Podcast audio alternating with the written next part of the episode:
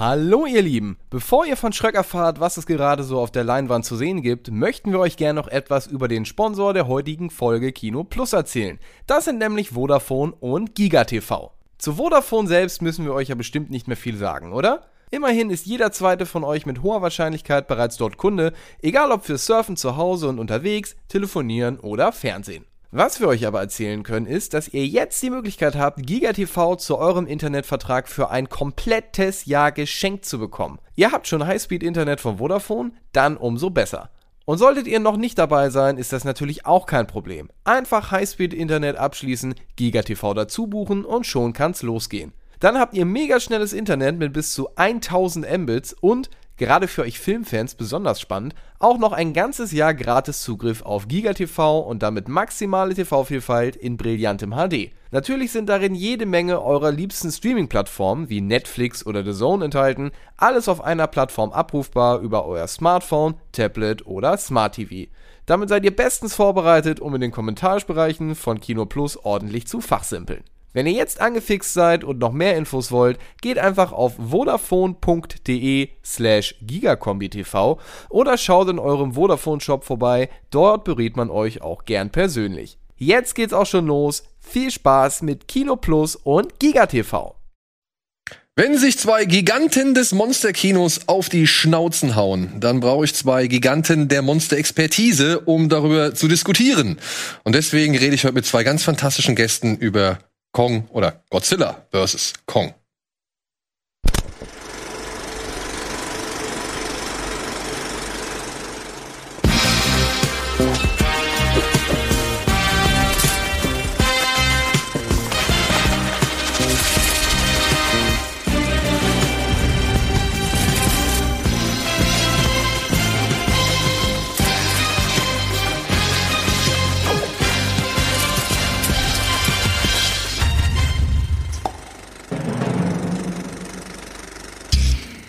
Ja, hallo und monströs herzlich willkommen zu einem kleinen Spezialgespräch hier bei Kino Plus.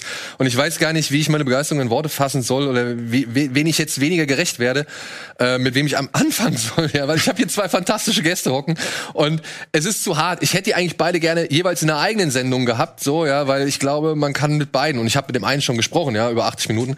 Man kann mit beiden so viel und so herrlich abnörden.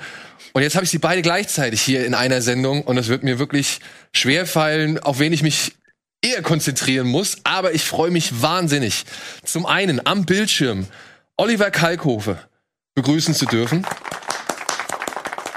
Live aus Berlin zugeschaltet. Und darüber hinaus, ja, bin ich wirklich, wirklich wahnsinnig erfreut darüber, Jörg Buttgereit hier im Studio sitzen zu haben. Auch ein Mann, der mich wirklich, du, die Hälfte meines Lebens, glaube ich, äh, meines Filmlebens ja begleitet. Ich habe so viele Sachen schon von dir gesehen. Ich hoffe, wir werden noch mal eine eigene Sendung mit dir machen können, wo wir mal über all deinen ganzen Kram, der ja die Sittenwächter ja. auf die Palme gebracht hat, ja. aber dann halt inzwischen auch zur Kunst erklärt wurde, äh, noch mal durchgehen können und besprechen können. Aber ich glaube, wir müssen uns heute einfach reduzieren, weil sonst wird's zu ausschweifend und äh, sonst zu exzessiv. Ja, denn heute soll es vor allem darum gehen, ja, was wir von Godzilla vs. Kong halten und vor allem aber auch so ein bisschen drumherum. Ne? Also es soll hier die volle Nerdpackung in Sachen Godzilla und King Kong geben. Und ja, ich glaube, dafür habe ich die zwei besten Menschen zusammenführen können, die mir hier in diesem Bereich helfen können. So. Und damit wir eigentlich ja, mal so ein bisschen Einblick und ein bisschen, sag ich mal, wie soll man sagen, einen Einstieg auch für die Leute, die halt überhaupt keine Ahnung von Godzilla finden, würde ich mal gerne erstmal abfragen, wie waren so eure ersten Berührungspunkte? Also wie seid ihr zu dieser Echse gekommen, beziehungsweise zu dem Affen? Ich vermute, es war fast wie bei mir, dass der Affe schon erst in der Wahrnehmung da war und dann erst Godzilla. Aber das könnt ihr gerne. Jörg, bitte. Also bei mir ist es so, dass ich äh, im zarten Alter von vier Jahren mit meinem Vater immer in Berlin-Schöneberg in Bezirkskinos an den Wochenenden gegangen bin und da liefen sogenannte Jugendvorstellungen samstags um 16.15 Uhr und sonntags um 13.30 Uhr. Und in diesen Jugendvorstellungen liefen eigentlich nur Horror- und Monsterfilme. das war, waren Filme für die Jugend. Nun gibt es ja tatsächlich auch Filme, äh, Godzilla-Filme, die für Jugendliche gemacht sind, aber es gibt auch welche, die für Erwachsene gemacht sind. Da kommen wir vielleicht später noch zu. Also das heißt, ich habe so im Alter von vier, fünf Jahren äh, erstmal einen Film gesehen, der, der Godzilla, der Drache aus dem Dschungel hieß, aber gar kein Godzilla-Film war, sondern ein Gamera-Film, in dem Gamera in Barugon umgetauft wurde und Baragon in Godzilla. Es okay. geht gleich richtig nerdig los. Okay, war, ja, ja. war das ein japanischer Monsterfilm mit einer atomaren Riesenschildkröte, die sich dem Namen Godzilla einfach mal geborgt hat. Dann Aber mit Segen von Toho? Oder? Nö. Äh, damals waren die äh, deutschen Verleiher, damals war das Konstantin-Film, das war noch nicht die Konstantin-Film, die äh, Bernd Eichinger später äh, geführt hat, sondern noch, äh, glaub, nur, wirklich nur eine Verleihfirma. Und die haben äh, einfach, die dachten eine Zeit lang, okay, der Name Godzilla ist nicht so zukräftig, dann nennen wir die Filme doch Frankensteins Kampf gegen die Teufelsmonster. Und als dann der Gamera-Film rauskommt, dachten sie, ach, Gamera kennt doch Kinder, nennen wir sie doch Godzilla, der Drache aus dem Dschungel. Später für Fernsehen wurde der dann umgetitelt in den wunderbar lyrischen äh, Titel Panik, Dinosaurier bedrohen die Welt. Also nicht Panik-Dinosaurier, sondern äh, Panik, Panik, minus Dinosaurier. Das war dann so diese, ja, Jurassic Park äh, und, und so. Da wollte man sich eher auf die äh, Saurier versteifen. Also das heißt, ich bin als Kind in diese Filme gegangen zuerst mit meinem Vater, weil die Jugendvorstellungen waren erst ab sechs Jahren. Und da habe ich dann äh, ja auf großer Leinwand diese Filme gesehen. Im Fernsehen gab es so eine Sachen ja nicht. Und den King Kong, den gab es tatsächlich irgendwann mal nachts im Fernsehen. Fernsehen. Da habe ich meinen Vater dann wirklich gezwungen, mich nachts um 23 Uhr zu wecken, trotzdem ich am nächsten Tag Schule hatte, damit ich mir äh, King Kong und die weiße Frau, so hieß der im Fernsehen ja damals, äh, ansehen durfte. Der erste Führungstitel von King Kong und die Weiße Frau ist übrigens die Fabel von King Kong. Da ist noch nicht diese etwas äh, obskure, ja, die Weiße Frau und so dürfte man ja heute wahrscheinlich nicht mehr so machen. Glaube ich auch nicht. Nee, hat so einen äh, politisch unkorrekten Unterton, aber so, so habe ich den damals gesehen und äh, ja, King Kong war natürlich ein ich erzähle einfach mal weiter. Ja, ja, ne? erzähl mal. King Kong war ja ein Stop-Motion-Film. Das heißt, ein Film, in dem der Riesenaffe und die Saurier, mit denen er kämpft, per Stopptrick mit kleinen äh, Puppen äh, animiert wurden.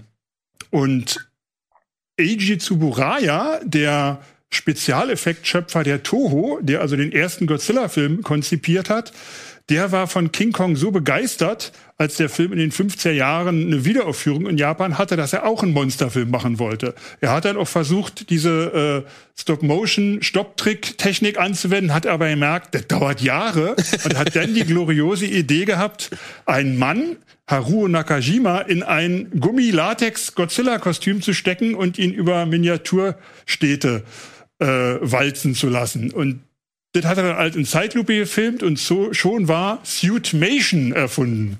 Und äh, ja, das war der große Unterschied, der mir als Kind natürlich irgendwie bewusst war, aber mit vier, fünf Jahren, ich bin ins Kino gegangen, hab Godzilla gesehen oder Gamera, der sich Godzilla nannte und ich hab dir geglaubt einfach, oder? Ey, also bei dir war es auch diese, also das äh, kann ich jetzt auch einmal kurz vorweggehen. Bei mir war es halt auch diese Zerstörung. Ich habe diese Zerstörung wirklich geglaubt. Ja, also ich fand das einfach, irgendwie faszinierend und irgendwie die Fantasie, dass die sich da irgendwas aufbauen, lebensgroß mhm. und irgendwas draufstiefeln lassen, irgendwie damit es kaputt geht, nur damit es kaputt geht, fand ich großartig. Wie war das bei ja. dir, Olli? Ähnlich, also da kommen auch viele, äh, viele Parallelen gleich natürlich zum Vorschein. Bei mir war es auch so, auch Jugendvorstellungen im Kino.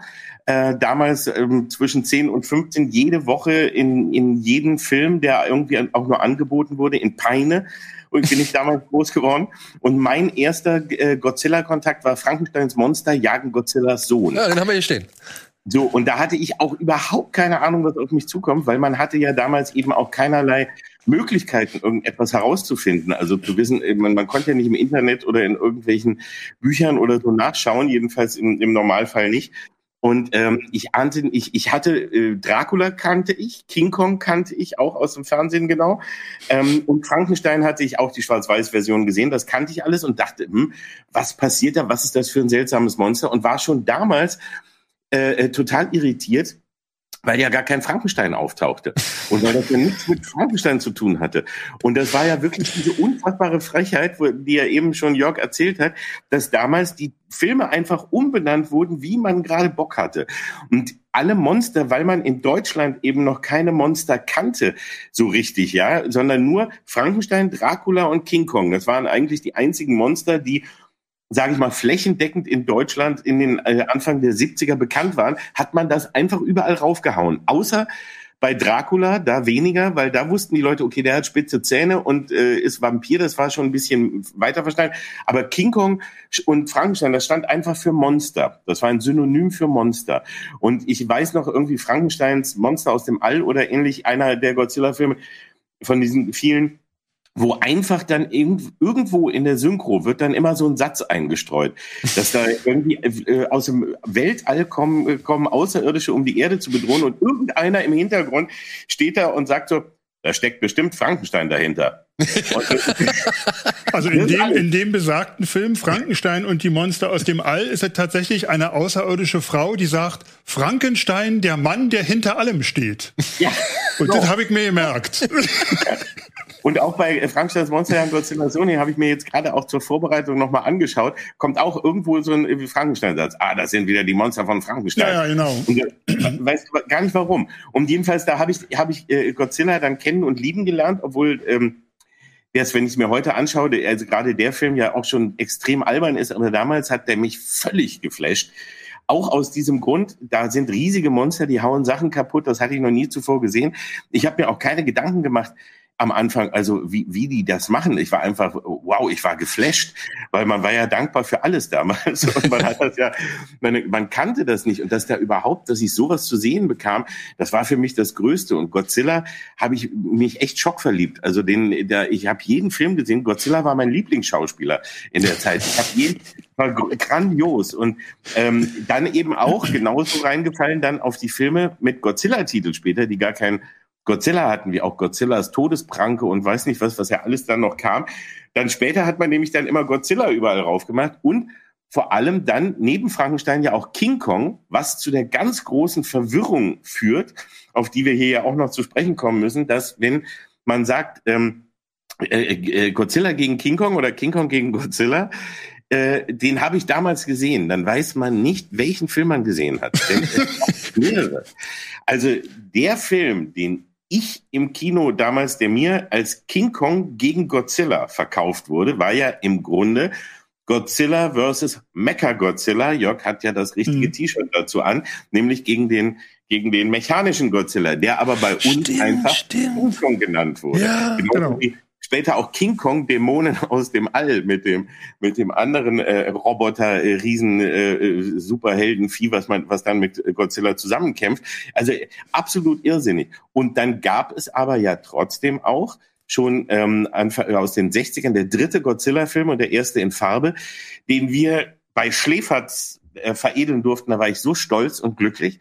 Das war nämlich wirklich King Kong gegen Godzilla, der bei uns allerdings nur hieß, glaube ich, die Rückkehr, die Rückkehr des, des, King Kong. Mhm. Richtig. Und auch kaum im Kino lief. Den habe ich nämlich in meiner Kinozeit nicht gesehen. Der, nee, der, also ist erst in den, der ist erst tatsächlich in den 70er Jahren gekommen. Also tatsächlich ist die äh, die, diese Titelgebung mit King Kong im, im Filmtitel äh, basiert auf der Annahme oder auf, auf, der Tatsache, dass Dino De Laurentiis ja in den 70er Jahren gesagt hat, ich mache ein King Kong Remake und schon hießen alle Godzilla-Filme King Kong. Nämlich der mit diesem Superheldenroboter Jet Jagar. Ja, ja. Äh, der heißt halt King Kong Dämonen aus dem Weltall von 73 und der nachfolgende Godzilla gegen Mecha Godzilla heißt King Kong gegen Godzilla. Ja. und deswegen, das, ist das, das macht natürlich alle irre, weil jeder erzählt, also keiner weiß, über welchen Film wir immer reden, ja. Also das ist so, und die wurden ja eben mehrfach dann auch umgetitelt. Also mhm. auch jetzt auf äh, inzwischen auf DVD, dann äh, die sind ja zum Teil mehrfach erschienen in verschiedenen Qualitäten und aber auch immer wieder mit verschiedenen Titeln und man mit, hat immer wieder den gleichen. Das war aber auch ein Trick damals im Kino ja überhaupt, weil neben Godzilla war natürlich auch Standard damals alle Louis de Funès Filme und alle Bud Spencer Terence Hill Filme. Ähm, und die wurden ja auch einfach mehrfach umgetitelt. Also das heißt, es gab dann die, die ganzen Louis de Finesse-Filme mal, nachdem äh, Oscar erfolgreich war, hier hatten die alle einen Oscar-Titel, dann kriegten sie alle einen Balduin-Titel, weil Balduin irgendwie bekannt war. Und später kamen die nochmal alle unter Louis raus. Und auch die Gendarme-Filme waren dann später nochmal Louis Filme und es gibt äh, Baldwin der Sonntagsfahrer auch als Oscar der Zickzackfahrer.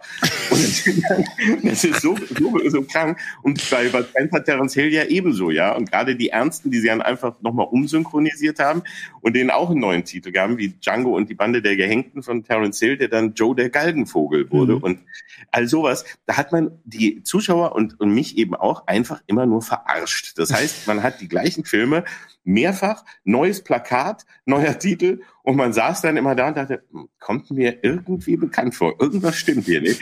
Aber man, man konnte es ja auch nicht wirklich recherchieren und äh, musste das einfach erleiden und dadurch hat man viele Filme unter vielen Titeln ähm, immer wieder gesehen und äh, ist heute, wenn man gefragt wird, auch meistens dann verwirrt, weil man gar nicht weiß, über welchen man davon eigentlich spricht. Obwohl man bei den Godzilla-Filmen sagen muss, dass die Konstantin-Filme wirklich nie Filme im Titel, äh, äh, nie äh, äh, Filmtitel im Kino äh, umgetitelt hat. Das heißt, ja, ja, King Kong gegen Godzilla, der Mecha-Godzilla-Film, der lief im Kino ja. immer so, der wurde dann erst später auf, auf DVD, als, auf DVD also da war ich sogar noch Kurator dieser DVD. Ich habe gesagt, irgendwie könnte man den Film jetzt endlich mal so nennen, wie er heißt, nämlich Godzilla gegen, gegen Mecha-Godzilla. Und ich mache auch die ganzen Audiokommentare oft zu den äh, deutschen DVDs von Anolis. Und Anolis hat mir gesagt, dass mittlerweile auch die Toho, also die Produktionsfirma, die die Verleihrechte äh, oder DVD oder Blu-ray-Rechte nach Deutschland vergibt, dass die mittlerweile darauf bestehen, dass man nicht mehr diese alten Titel nimmt, weil die sich natürlich auch nicht die Finger verbrennen wollen mit King Kong und wer ja. alles im Filmtitel ist.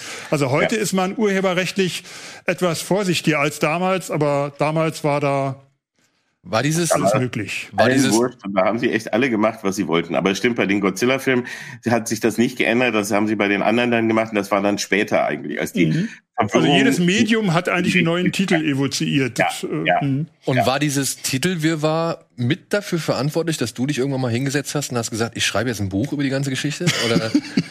also tatsächlich war das so, dass die äh, dass dieser Moment, wo ich mitbekommen habe, Roland Emmerich dreht 1998 ein Godzilla-Remake, da dachte ich mir, jetzt ist die Chance, wo eine breite Öffentlichkeit ja. sich nochmal mit Godzilla beschäftigen wird und habe dann einen Verlag erst in München gefunden, äh, der das rausgebracht hat. Mittlerweile ist ein, ein, Berliner Verlag, der die dritte Auflage jetzt im Oktober rausbringen wird, Japan, die Monsterinsel. Das heißt, damals war mir einfach wichtig, dass diese Filme ja richtig eingeordnet werden und dass man sich nicht so darüber lustig macht. Ich meine, wir, wir erzählen jetzt auch äh, äh, King Kong. Äh, ich meine, man sieht den Reißverschluss. Genau, man King sieht Kong, den ne? Reißverschluss, aber wenn man sich äh, gerade die Toho äh, Godzilla Monsterfilme der 60er und 70er Jahre ansieht, das sind Cinemascope Farbfilme, Big Budget Produktionen für Japan und im Vergleich dazu hat der fantastische Film in den USA in der Zeit war in der Regel 4 zu 3 fürs Fernsehen, fürs Autokino, schwarz-weiß und noch schlechtere Effekte. Also zu dem Zeitpunkt, so sehr, so putzig diese Filme aus heutiger Sicht aussehen, zu sehr, zu dem Zeitpunkt in den 60ern waren die japanischen Godzilla-Filme Weltklasse. Das war einfach ein Standard, wo die Amis nicht mitkamen. Damals waren Monsterfilme noch keine Massenkultur wie heute. Wenn man sich äh, heute eben den neuen Godzilla vs. Kong ansieht, dieser Film hat wahrscheinlich mehr gekostet als alle 30 Godzilla-Filme bisher. Das muss man sich, und trotzdem, die Amis haben früher für sowas äh, wenig Geld ausgegeben, ja. weil die Leute gingen eh dahin. Äh, Im Autokino waren die Leute nur zum Knutschen, nicht zum, nicht zum äh, Filme gucken. Und wenn die die japanischen Filme in den USA ausgewertet haben, haben sie sie in der Regel auch verhunzt, nochmal umgeschnitten. Ja, ja, neue oder, Szenen rein, neue Schauspieler dazu. Genau, oder beim ersten Godzilla, der ja wirklich ein Antikriegsfilm mit einer politischen äh, Message ist, da haben sie dann einfach die versucht, die politische Message, weil ihnen die natürlich nicht gefallen hat, weil es ja um die ums Atombombentrauma der Japaner geht, das haben sie auch kurzerhand äh, rausgeschnipselt. Ne? Also ja. das fing eigentlich alles sehr ernst an und auch der erste Godzilla-Film lief ja in Deutschland in den 50er Jahren an. Aber das hat, äh, wie gesagt, eigentlich nicht so richtig äh, gezündet. Ja, die Jugendlichen kannten den nicht, ne? Der ja. lief damals auch noch nicht im Fernsehen. Das heißt, man konnte Godzilla nur im Kino sehen. Naja, Moment. Ich habe Godzilla tatsächlich natürlich über Sabine Sauer kennengelernt, über, über äh, ZDF Kinohitparade, ja. ja, weil die hat tatsächlich mal den, den hier den Godzillas Rückkehr, den 84er, ähm, den hat sie mal vorgestellt gehabt. Und da ich dachte, Aber das boah, sind ja schon die 80er. Das sind ne? schon die 80er. Mhm. Aber ich weiß noch, dass ich im Spätprogramm vom ZDF, meine ich, oder ARD. Die hatten mal so eine Monsterreihe. Die hatten dann nämlich so ein paar drei, vier. ZDF hatte der fantastische Film, Genau. NDR hatte das Gruselkabinett. Und da waren, da waren dieser, da war dieser, ah, ich, ich vergesse den Namen immer wieder. Frankensteins Höllenbrut, wo diese zwei Nee, Yeti-Giganten, das Frankenstein Zweikampf der Giganten. Zweikampf der Giganten, der lief da als allererstes. Dann kam der, den Olli gesagt hat, der Aber das sind schon die 80er, ne? da, ja, aber da, da habe ich die halt Ja, kennengelernt. ja, aber Ja. Da, klar, da, da, da hatte ich die ja schon alle auf Super 8 zu Hause. Also man muss sagen, hier äh, Frankenstein, äh, äh, Frankensteins Monsterjagen Godzillas Sohn war, glaube ich, der erste, der in Super 8 rauskam. Den jüngeren Zuschauern muss man jetzt wahrscheinlich erklären, was ein Super 8-Film ist. Das ist also so ein Schmalfilm. Damals hat Papi Urlaubsfilme auf Super 8 gemacht und damit der Projektor nicht nur für Urlaubsfilme da ist, gab es dann plötzlich auch Kino-Hits auf Super 8. Und da gab es eine 20-Minuten-Version von äh, Frankensteins Kampf gegen die Teu äh, gegen Frankensteins Monsterjagen Godzillas Sohn. Und die, den habe ich mir damals gekauft. Das heißt, der war sozusagen gesichert. Aber da war eben nur so ein Kondensat aus diesem Ja, ja. Film. Der hieß dann auch tatsächlich für, bei dem Medium auch schon anders. Die hieß dann Insel der Ungeheuer. Aber ich habe natürlich gleich erkannt, das ist doch Godzilla. Frankensteins. Ja. Äh, das, das, das muss man vielleicht wirklich mal erklären, diese, dieses Phänomen, weil das weiß ich auch. Also Super 8 eben wirklich als erstes, wo man überhaupt Mhm. Irgendwas sehen konnte, noch bevor VHS erfunden war und man sich das irgendwie leisten konnte. Da hatte man einen Super 8 Projektor, wo man eben wirklich die Filmrollen selber einlegen konnte und es gab nur eine, so, so ganz, ganz wenige ausgewählte Kinofilme, eben wie gesagt nur in so einer 20-Minuten-Version, weil mehr passte nicht auf die Rolle. Und eine Rolle, muss man sich nur mal vorstellen, kostete so normalerweise um die 104, äh, 149 D-Mark, Genau. also auch Mhm. 150 Euro, kann man so äh, ja heute schon sagen, äh, für so eine Rolle, für eine 20-Minuten-Fassung zusammengeschnipselte Reste aus irgendeinem Film. Das konnte man sich überhaupt nicht leisten. Und es hatten nur ganz wenige Menschen und ein Apparat mit Ton sowieso nur ganz selten und das war also echt irre. Und dann, deswegen ist man ins Kino gegangen und dann später auf Video. Und das war also so ein Film, hatte damals eben auch eine ganz andere Bedeutung. Und ein Godzilla-Film, wenn ich den jetzt heute gucke und als ich jetzt gerade Frankensteins Monster Jagen Godzilla Sohn wieder gesehen habe, habe ich an so vielen Stellen gedacht, meine Güte, du kannst doch nicht auch auch äh, damals, das warst ja schon du, äh, du kannst doch einige Sachen nicht wirklich ernst genommen haben und da wirklich so, so toll gefunden haben. Aber äh, das habe ich, ja. Und es war so, dass man einfach so dankbar und begeistert war und man hat im Kopf ohne das, ohne äh, das anzuzweifeln, hat man einfach die Lücken selber zusammengesetzt und sich das einfach schön gedacht, sag ich mal. Ja. Also das heißt, ähm, auch bei den, wenn man sich auch alte, alte Serien heute anguckt, was da als Verfolgungsjagd oder als Schlägerei geboten wird, wo man meterweit daneben haut, äh, einer eine, eine Tür oder ein Holzbrett so angedeutet an Kopf kriegt und oh, ohnmächtig zusammenfällt und so. Da äh, guckt heute jeder, jeder Junge und sagt, was war denn das? Was soll das denn? Was ist, hä? Ist der äh, hypnotisiert oder was? Du verstehst ja überhaupt nicht, was das soll. Aber damals war das ganz verständlich. Das war so wie auf dem, wie auf dem Theater. Man wusste, es geht ja gar nicht anders. Ähm, und auch wenn geschossen wurde und kein Blut und so, das war alles, hat man absolut akzeptiert. Und ich weiß noch, dass auch, äh, wir hatten auch äh, bei Schläferz letztens ähm, Invasion aus dem Innern der Erde. Den habe ich als, äh, als Jugendlicher im Kino gesehen und da gab es Standing Ovations. Da sind die Zu Recht, aufgestanden zu und haben applaudiert, weil da äh, Monster gegen äh, Kung-Fu-Leute gekämpft haben. Und es war so, es war so absurder Scheiß. Aber man war so begeistert.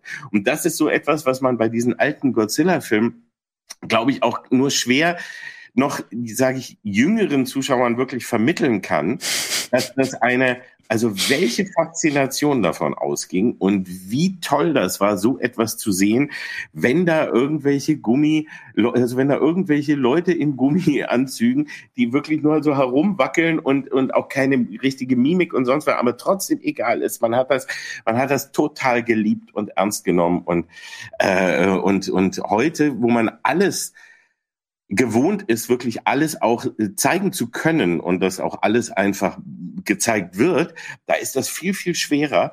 Und wenn man sich heute sowas anguckt, kann man das äh, sich, glaube ich, überhaupt nicht mehr vorstellen, äh, äh, was, was das damals bedeutet hat für, für Ja, stimmt. Aber ist es nicht vielleicht sogar genau deshalb, weil man heute alles machen kann, finde ich, haben diese Filme, bei denen man sieht, dass die handgemacht sind, dass da wirklich noch jemand schwitzt in einem Latexkostüm, das hat ja viel mehr Wert als irgendwie 50 abgeklärte Programmierer in Nordkorea, die irgendwelche Effekte rechnen, wisst ihr? Also ja, also wo ich Olli vielleicht recht geben würde, ist es glaube ich schwieriger heutzutage Leerstellen zu füllen mit mit mhm. dem eigenen Kopfkino, mhm. weil ja, wie Olli gesagt hat oder wie du auch gesagt hast, man so viel schon zeigen kann, man so viel machen kann, ja. Ich also das ist auch natürlich. Ich meine, man stellt sich nicht die die Frage, sollte ich das zeigen, sondern man sagt, ich will ich, ich kann das, also mache ich's. Ja.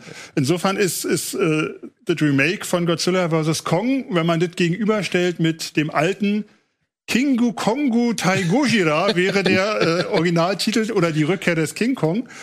Äh, wenn man die gegenüberstellt, da hat man eigentlich beides. Ne? Da hat man den einen Film, wo man eindeutig sieht, da sind Männer in Monsterkostümen in in, in, äh, ja, in Modelleisenbahnlandschaften. Ja. Und äh, man hat bei dem neuen Film diesen absoluten Realitätsanspruch. Wie würde das aussehen, wenn solche Monster heute in Hongkong durch die Gegend springen? Wie sieht's in der Hohlerde aus? Und es sieht so aus, wahrscheinlich wie es aussehen würde. Und das ist der Lustgewinn. Ja. Aber tatsächlich äh, ist das eigentlich ein Missverständnis, das so zu machen, weil ja. der japanische Monsterfilm ist was anderes. Die haben von vornherein gesagt, was wir hier machen, hat nichts mit Realität zu tun, sondern mit Kunst. Ne? Also, weil denen ist auch klar, dass das äh, irgendwann war die Katze aus dem Sack. Irgendwann im Nachspann stand auch immer. Wir konnten das nicht lesen, weil das alles japanisch war, aber da steht Haru Nakajima, Godzilla, steht ja, ja. da. Also das gibt wie am Theater, du hast es erwähnt, wie am Theater, da gibt es eine Vereinbarung. Wir einigen uns darauf, das ist eine, eine Kunstform und die wird bedient. Und jetzt zu sagen, ich meine, sowas hat man sich ja in 80ern und sonst wann immer angehört, warum findest du das gut? Das ist doch total unrealistisch. Ja, eben! ja. Und, und wir kommen aber auch da wieder, das fand ich eben jetzt auch spannend, als ich den gesehen habe. Ich habe vorher äh, ähm, auch nochmal zur Vorbereitung erstens den wirklichen äh, äh, King Kong gegen Godzilla, also die Rückkehr des King Kong, den wir bei Schläferz hatten, habe hab ich mir nochmal in unserer Schläferz-Version angeschaut und hatte viel Spaß. Dann habe ich King Kong gegen Godzilla, also gegen Mecha Godzilla geguckt. Und äh, Frankensteins Monsterjagen Godzilla's Sohn habe ich eben auch nochmal geschaut. Und dann jetzt den neuen äh, äh, Godzilla vs. Kong, oder nee, Kong vs. Godzilla, ich weiß jetzt gar nicht. Godzilla vs. Kong. Godzilla vs. Kong, ich komme damit jetzt echt durcheinander. Ähm, äh, den, und, und Eins ist dabei aber auch eben auffällig, dass das Problem, was dann allerdings, bei, je, je besser man das heute machen kann, auch größer wird, ist dann am Ende doch immer irgendwo die Handlung. Und das war, also erstens mal war es auch bei den alten Godzilla, Godzilla-Filmen so, es wurde, es war ja gar nicht eben das Budget und die Zeit da, die ganze Zeit Godzilla zu zeigen. Man geht aber hin, weil man Godzilla sehen will. Wenn der aber auch nur anderthalb Stunden in Gummi rumläuft, der ist ja auch mimisch und, und äh, künstlerisch doch beschränkt in seinen Tätigkeiten. ne? Naja, kommt auf den Schauspieler an. Ist es dann auch langweilig und das heißt, man will dann, man musste immer eine Geschichte darum bauen. Und das war eigentlich immer der Knackpunkt. Also auch schon die alten, die alten Originale waren äh, zum Teil ja wirklich unerträglich doof oder langweilig und es passierte halt überhaupt nichts da, dabei. Und selten gelang es, dass irgendwie die Menschenhandlung drumrum äh, irgendwie so spannend war, dass sie dich auch äh, noch irgendwie aufmerksam gehalten hat. Ansonsten hab, weiß ich, dass ich immer nur im Kino saß und dachte, wann kommt denn jetzt Godzilla? Verdammte Scheiße. Ne? Aber man hat auch nicht rausgebraut aufs Klo, weil die Auftritte von Godzilla auch kurz waren. Und dann wollte man es ja auch nicht verpassen. Aber man saß da wirklich und hat gewartet und gewartet. Und ähm, die Geschichten drumherum waren nie glaubwürdig. Also Nein. bei oder auch nicht so, dass sie überhaupt spannend oder interessant waren. Also bei äh, dem ersten wirklichen King Kong gegen Godzilla den wir bei Schläferz hatten, das war wirklich ein hanebüchener Schwachsinn. Und dann wollten sie noch lustig sein und das war, es hat, also das war, war nervig. Aber und, weißt, äh, du, ob, weißt du, ob ihr bei Schläferz die, sagen, hattet ihr den amerikanischen Cut von dem alten oder, oder den, oder den japanischen tatsächlich? Nee, den amerikanischen Cut. Also mhm. den, ja, ja, wo auch viel raus, ich weiß, ich habe noch Genau, gelesen, und da fehlt vor allen Dingen die, die Filmmusik von Akira Ifukube, was natürlich ein, äh, ein Großteil der Wirkung von ja. Godzilla immer ausgemacht hat. Ja, und die, aber, aber eben, wie gesagt, die Handlung, die immer schon der Schwachpunkt war, und ich finde, das ist das, was bei dem Neuen jetzt noch deutlicher wird, weil da nimmt man das so ernst, Und da fehlt eben dieser, dieser tapsige Charme, ne, den, den du bei den anderen Dingern hast.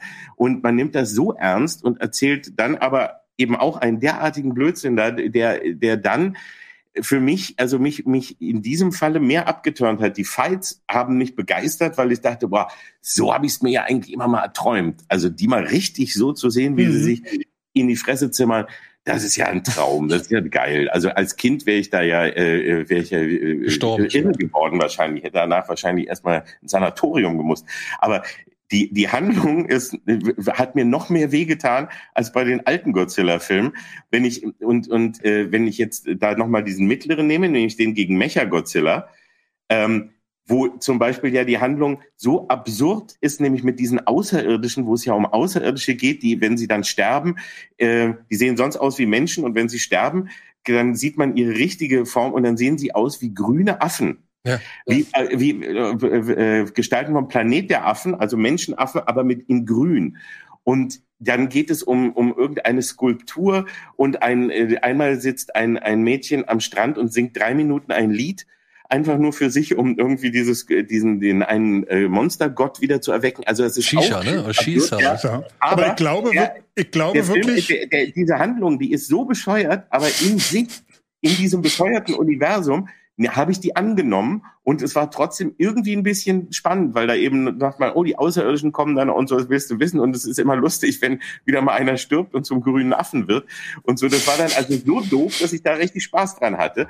Wohingegen ich eben jetzt hier bei dem Neuen, wo sie das Ganze so ernsthaft versuchen, und wirklich so eine ernsthafte Geschichte, die aber die Charaktere, die Leute sowas von egal sind und dann immer, was sie ja auch bei Godzilla in, äh, in der frühen Zeit schon irgendwann gemacht haben, dann so dieses, äh, dann müssen noch Kinder mit rein und ein ein äh, taubstummes Mädchen, das mit King Kong Zeichensprache, äh, Zeichensprache lernt und so, wo ich immer denke, boah, das ist mir jetzt alles ein bisschen zu viel. Ich will doch auch hier nur die Monster sehen, das wisst ihr doch inzwischen. Ihr habt es doch auch gelernt. Jetzt seid doch nicht so bescheuert und macht hier einen so, so einen, einen irrwitzigen Kram noch drumrum, der, der so bescheuert ist und auch nicht mal wirklich Spaß macht, weil dir die Leute völlig egal sind.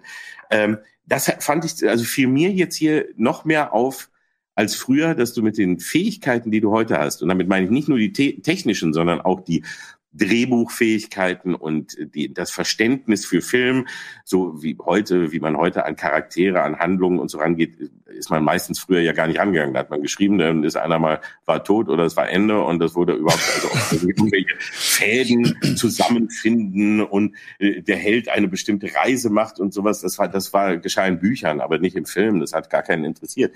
Aber heute weiß man das alles und wenn dann trotzdem so ein Scheiß dabei rauskommt am Ende als Geschichte, dann bin ich da schon enttäuscht. Das muss aber ich, das, ich muss jetzt mal kurz, ich muss kurz zwei Fragen stellen. Ja. Ähm, zum einen würde ich gern wissen, damals, also ich meine, klar, wenn wir jetzt heute die Filme von damals schauen, dann sagen wir, dann gucken wir ja schon einen gewissen nostalgischen Blick da drauf. Dann haben wir ja schon eine gewisse Distanz, dann können wir das richtig einordnen und keine Ahnung. Aber glaubt ihr wirklich? Nicht mal, ich glaube, wir können es nicht mal richtig einordnen. Ja, aber, erzähl dir gleich aber, hm. aber glaubt ihr nicht, damals haben die Leute das genauso ernst genommen, die das gemacht Die haben es auch ernst gemeint und ernst gedreht. Ja, genau, das meine ja, ich nämlich. Ja, die haben das doch damals auch ernst genommen. Ich glaube, und ich glaube die, nicht, dass die Leute die, damals auch mit dieser Ironie nee, nee, schon daran gegangen nee, sind, sondern die haben das auch damals, weil es ja eben noch nicht anders gab. Und ich weiß nicht, ich sehe das halt zum Beispiel, weil du hast es vorhin genannt, das gab's irgendwie dann irgendwann später nicht mehr. Ich glaube, es gab schon noch so, auch zum Beispiel in Form von Power Rangers, was glaube ich eine neue Generation mit Gummimonstern und, und Kämpfern und so weiter vertraut gemacht hat. Da gab's ja auch noch mal einen Realfilm, der ja sang- und klanglos mhm. untergegangen ist. Aber ich glaube, das gab's schon noch mal in der einen oder anderen Form auch für jüngere Menschen, also für heutzutage jüngere Menschen. Aber ich denk mir halt, ja, Olli, was du sagst, auf diese Story gesehen, das nehmen die alle viel zu ernst und so weiter ich weiß nicht, ob wir nur in der Lage sind, das so zu, also beziehungsweise ob wir nicht einfach, weil wir eben schon in dem Alter sind, in dem wir sind, das so sehen, aber halt jüngere Menschen das vielleicht gar nicht so wahrnehmen, sondern halt schon auch irgendwo den Quatsch akzeptieren, den die da verzapfen, so wie es eben die Menschen damals gemacht haben, als sie die alten Filme gesehen haben, die es schon ernst gemeint haben, also ich, oder nicht? Ich war ja sogar dankbar, dass der Film eigentlich total naiv sich an die alten Regeln gehalten hat. Ich fand das total schön dass der eigentlich eine 150 Jahre alte Geschichte, nämlich die Reise zum Mittelpunkt der Erde von Jules Verne, dass der die recycelt und nicht irgendwelchen komischen, gut, so Internetquatsch ist auch drin, Mecha Godzilla hat ja Zupf, Nee. der, der, aber, also, aber ich glaube wirklich, dass es gerade bei den japanischen Filmen und, und äh, wenn Olli jetzt gerade erzählt über, über den Godzilla versus Mecha Godzilla, der fälschlicherweise Godzilla, äh, King Kong gegen Godzilla hier hieß, äh, wenn er die Handlung erzählt, ich würde da eine ganz andere Handlung erzählen. Ich würde von Okinawa erzählen, die von Okinawa, eine Insel, die von Amerikanern besetzt war, auf der ein ein, ein, ein äh, metallenes Monster wie ein B-52-Bomber steht und die Außerirdischen sind eigentlich mit ihren Affengesichten, mit ihren Affengesichtern, die sie ja bekommen, zwar einerseits einen, einen, irgendwie ein Ranwanzen an die Planet der Affen-Serie von damals, aber eigentlich auch die Personifizierung des hässlichen, überheblichen Amerikaners, der die Japaner da unterdrückt. Also, das, also dieser Quatsch, kann man sagen, ist, ist auch hochpolitisch, wenn man ihn aus japanischer Sicht sieht. Ja. Und das ist natürlich schwer, ihn hier aus japanischer Sicht zu sehen, weil das ist irgendwo in Japan und diese Gottheit King Shisa, das ist wirklich, äh, das sieht ein bisschen aus wie so ein so ein, so ein. Pekinese, genau. Das, das ist wirklich ein, ein, äh, eine, so eine äh, so, so ein Schutzbefohlener von Okinawa. Das ist also eigentlich so, als wenn hier der liebe Gott greift an oder so. Also das hat, das hat alles sehr, sehr äh, ernste äh, mythologische kulturelle Hintergründe, die hier aber völlig verpuffen natürlich in Deutschland. Und wenn sie denn noch eine deutsche Simpro bekommen, Ja, okay. ist da nicht mehr viel von übrig. Aber dazu, das ist zum Beispiel einer der Gründe, warum ich dieses Buch äh, damals gemacht habe, weil jetzt in die dritte Auflage geht. Und gerade dieser Film wird da von einem äh, Filmwissenschaftler ähm, besprochen. Ich habe das damals auch nicht verstanden, natürlich. Und der hat mir das aber erklärt. Er hat gesagt, man muss unweigerlich an den Abzug der Amerikaner von Okinawa denken, wenn Mecha Godzilla da von der Insel, auf der Insel den Kopf abgerissen bekommt und so. Also okay. Klar, das ist immer so, wisst ihr, die, die, die Japaner arbeiten ihr Atombombentrauma auf und was machen sie? Sie kreieren ein Monster, was total mächtig ist, wo der Name Gott mit im, im Titel ist, zumindest in der amerikanischen Übersetzung. Und tatsächlich ist es aber ein Mann in einem Gummikostüm. Also, das heißt, dieser, dieser, der Ursprung ist immer ein, ein seriöser und man, wenn man da erstmal sich richtig mit befasst und eben mit dieser Kultur, die dahinter steht und dann auch noch äh, die Zeit, in der die Filme entstanden sind, äh, berücksichtigt, dann sind die überhaupt nicht mehr zum Lachen. Die sind einfach nur noch schön, die Sachen, ne? Ja, Ja, ne, das ist sowieso, Mhm. also da, sind wir ja, äh, das ist ja sowieso auch eben das Phänomen, dass die meisten Science-Fiction, Fantasy oder auch eben Horrorfilme äh, zu einem ganz großen Teil ja immer eigentlich ein ernstes Thema aufgreifen oder ein, ein Sozial, also in, in gewisser Weise auch immer eine, eine Sozialkritik mit da drin haben, die dann, wie ganz richtig gesagt, bei uns vor allem in der Synchro äh, komplett platt gemacht wurde. Ja. Wie sowieso alle alle Subtexte bei uns schon immer in der Synchro platt gemacht wurden, wie auch zum Beispiel ähm, die, die hundertfachen Aufarbeitungen des Vietnam-Traumas in allen Krimiserien der 80er, äh, die es irgendwie gab und wo das dann immer irgendwie ganz anders gemacht wurde. Oder auch eben, wenn Deutsche vorkamen, die ja dann auch zu Amerikanern, Engländern oder Italienern oder sonst was gemacht wurden, Mhm. ähm, und wenn es irgendwie oder wenn es irgendwelche äh, Bezüge zum Dritten Reich oder Nazis oder so gab, das wurde in deutschen Synchros damals auch einfach Ja. weggebügelt und verändert und so weiter. Ähm, klar, das ist, ist genauso und, und das ist richtig. Die haben früher auch die Filme eben da genauso ernst genommen und sie hatten dann eben auch noch einen Hintergrund. Äh, aber diese, diese zweite Ebene, fehlt ja zum Beispiel bei dem heutigen. Und da ist es so, dass, dass es eben deswegen, fand ich, etwas anstrengend war, weil ich da so das Gefühl hatte, ihr baut hier jetzt so verschiedene Welten auf. Also ich habe mich wirklich, weil ich die ganzen Sachen gesehen hatte und wir hatten ja auch bei Schläferz auch vor kurzem noch der sechste Kontinent nach Oh. Edgar Wright Burroughs mit, mit, mit Peter Cushing und Doug McClure. Das sind zum Beispiel schlechte Suitmation Monster im Vergleich zu den genau, ganz schlecht, japanischen. ganz, ganz schlecht. Deswegen hat er so viel Spaß gemacht, uns auch. Der war wirklich toll. Und da war das schon so, da ge- geht's ja auch in die Hohlerde quasi rein, in, nach Peluzzi da. Und ähm, dort äh, äh, war es auch genauso unlogisch wie, warum sind da plötzlich äh, Menschen, die Englisch reden und äh, einige haben und einige haben Schweinenasen, die anderen sind so und äh, äh, die, die können das aber lesen und die haben Hypnosevögel und weiß nicht was. Da, da hast du auch, da wurdest du in so eine Welt gestoßen, die du gar nicht verstehen konntest, aber die man damals, wie gesagt, da hat man einfach alles noch so hingenommen. Heute denke ich eben so, mh, hm, wir wissen ja schon ein bisschen mehr und wir haben äh, auch ein bisschen mehr noch so dramaturgische Kniffe drauf und wir wissen vielleicht auch, wo wir lieber vielleicht nicht übertreiben und wo wir vielleicht etwas ein bisschen besser erklären.